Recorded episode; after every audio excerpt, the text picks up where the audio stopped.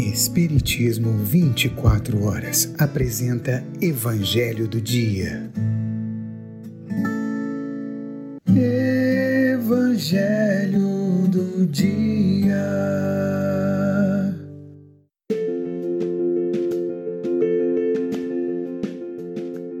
Olá, meus queridos amigos, minhas queridas amigas, meus amados irmãos, minhas amadas irmãs.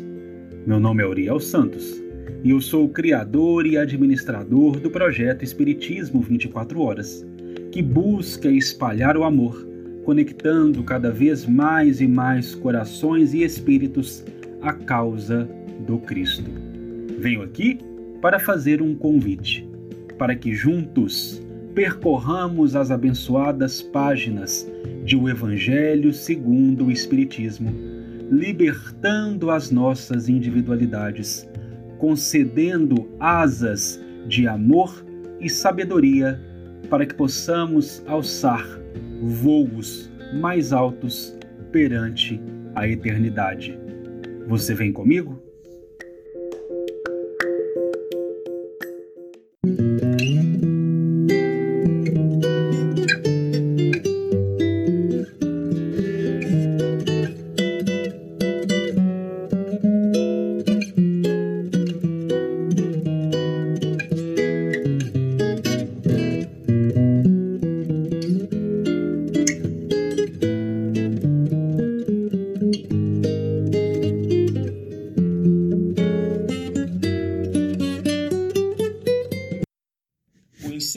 Codificador da doutrina dos Espíritos, no terceiro item do capítulo 2 de O Evangelho segundo o Espiritismo, Meu reino não é deste mundo, conversando ainda sobre a vida futura, vem lecionar que os judeus não tinham senão ideias muito incertas quanto à vida futura. Acreditavam nos anjos que consideravam como seres privilegiados da criação, mas não sabiam que os homens pudessem vir a ser, um dia, anjos e partilhar a sua felicidade. Segundo eles, a observação das leis de Deus era recompensada pelos bens da terra, pela supremacia da sua nação, pelas vitórias sobre os seus inimigos. As calamidades públicas e as derrotas eram o castigo de sua desobediência. Moisés, sobre isso, não poderia dizer mais a um povo pastor, ignorante, que devia ser tocado, antes de tudo, pelas coisas deste mundo. Mais tarde, Jesus veio lhes revelar que há um outro mundo, onde a justiça de Deus segue seu curso é esse mundo que ele promete àqueles que observam os mandamentos de Deus e que os bons encontrarão a sua recompensa. Esse mundo é o seu reino. É aí que ele está, em toda a sua glória, e para onde vai retornar ao deixar a terra. Entretanto, Jesus, conformando o seu ensinamento ao estado dos homens de sua época, não acreditou dever lhes dar uma luz completa, que os teria ofuscado sem esclarecê-los, porque não o teriam compreendido. Ele se limitou a colocar, de alguma sorte, a vida futura em princípio, como uma lei natural, a qual ninguém pode escapar. Todo cristão crê, pois, forçosamente na vida futura mas a ideia que muitos fazem dela é vaga, incompleta e por isso mesmo falsa em vários pontos. Para um grande número, não é senão uma crença sem certeza absoluta. Daí as dúvidas e mesmo a incredulidade. O Espiritismo veio completar, nesse ponto, como em muitos outros, o ensinamento do Cristo quando os homens estavam amadurecidos para compreenderem a verdade. Com o Espiritismo, a vida futura não é mais um simples artigo de fé, uma hipótese, é uma realidade, uma realidade material demonstrada pelos fatos. porque são as testemunhas oculares que vêm descrevê-la em todas as suas fases e em todas as suas peripécias, de tal sorte que não somente a dúvida não é mais possível, mas a inteligência mais vulgar pode fazer ideia do seu verdadeiro aspecto, como se imaginasse um país do qual se leu uma descrição detalhada. Ora, essa descrição da vida futura é tão circunstanciada que as condições de existência feliz ou infeliz daqueles que aí se encontram são tão racionais. Tão racionais que podemos dizer, apesar disso, que ela não pode ser de outra forma e que está lá a verdadeira justiça de Deus.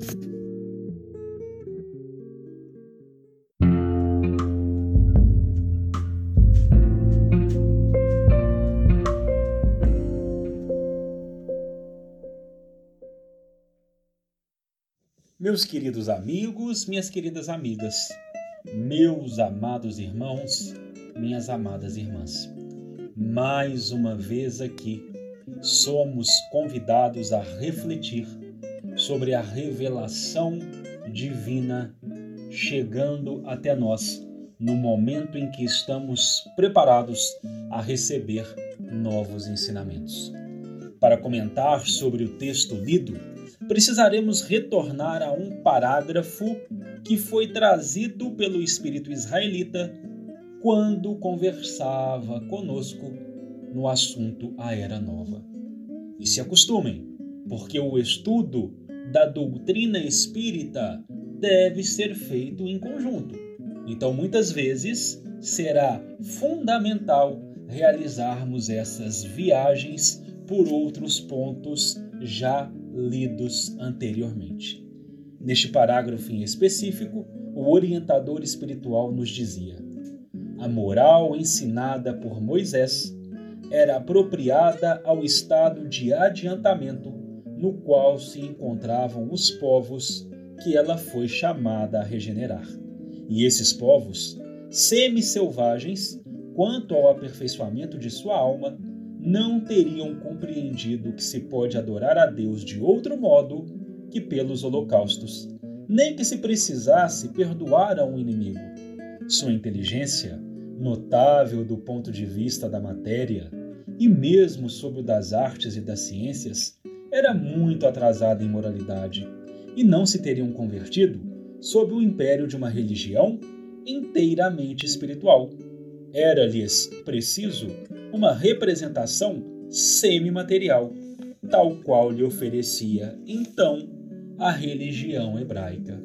E no texto lido no dia de hoje, nós percebemos que, por isso, os judeus tinham ideias muito incertas quanto à vida futura.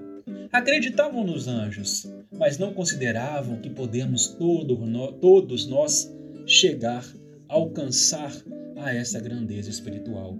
A observação das leis divinas, para eles, era recompensada pelos bens da terra, pela supremacia da nação, pelas vitórias sobre os inimigos.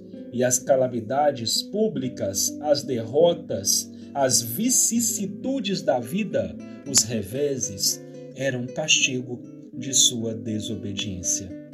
Mas mais avançada a humanidade, vem o Cristo Jesus, que conforma o seu ensinamento ao estado dos homens de sua época, mas, porém, não entregando-lhes uma completa luz, porque essa luz teria mais ofuscado que esclarecido.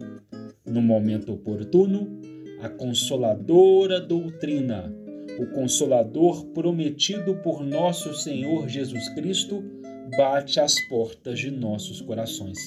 E o Espiritismo completa, no ponto da vida futura, como em tantos outros, o ensinamento do Cristo, porque estamos amadurecidos para assim o receber, para assim compreender a verdade.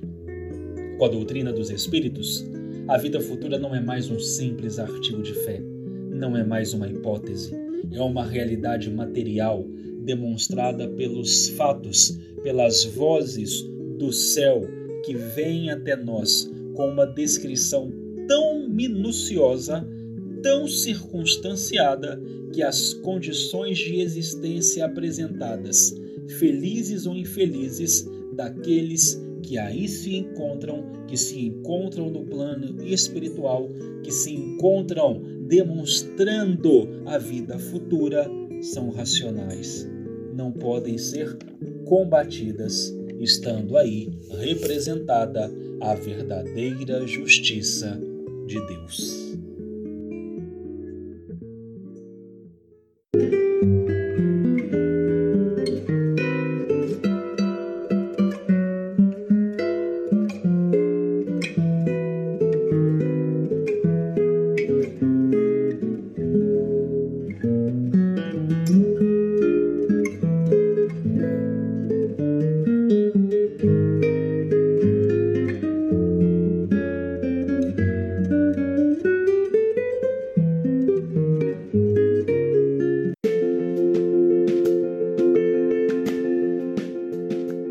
Meus queridos amigos, minhas queridas amigas, meus amados irmãos, minhas amadas irmãs, chegamos ao fim de mais um Evangelho do dia, de mais um capítulo de nosso estudo sequenciado de O Evangelho segundo o Espiritismo.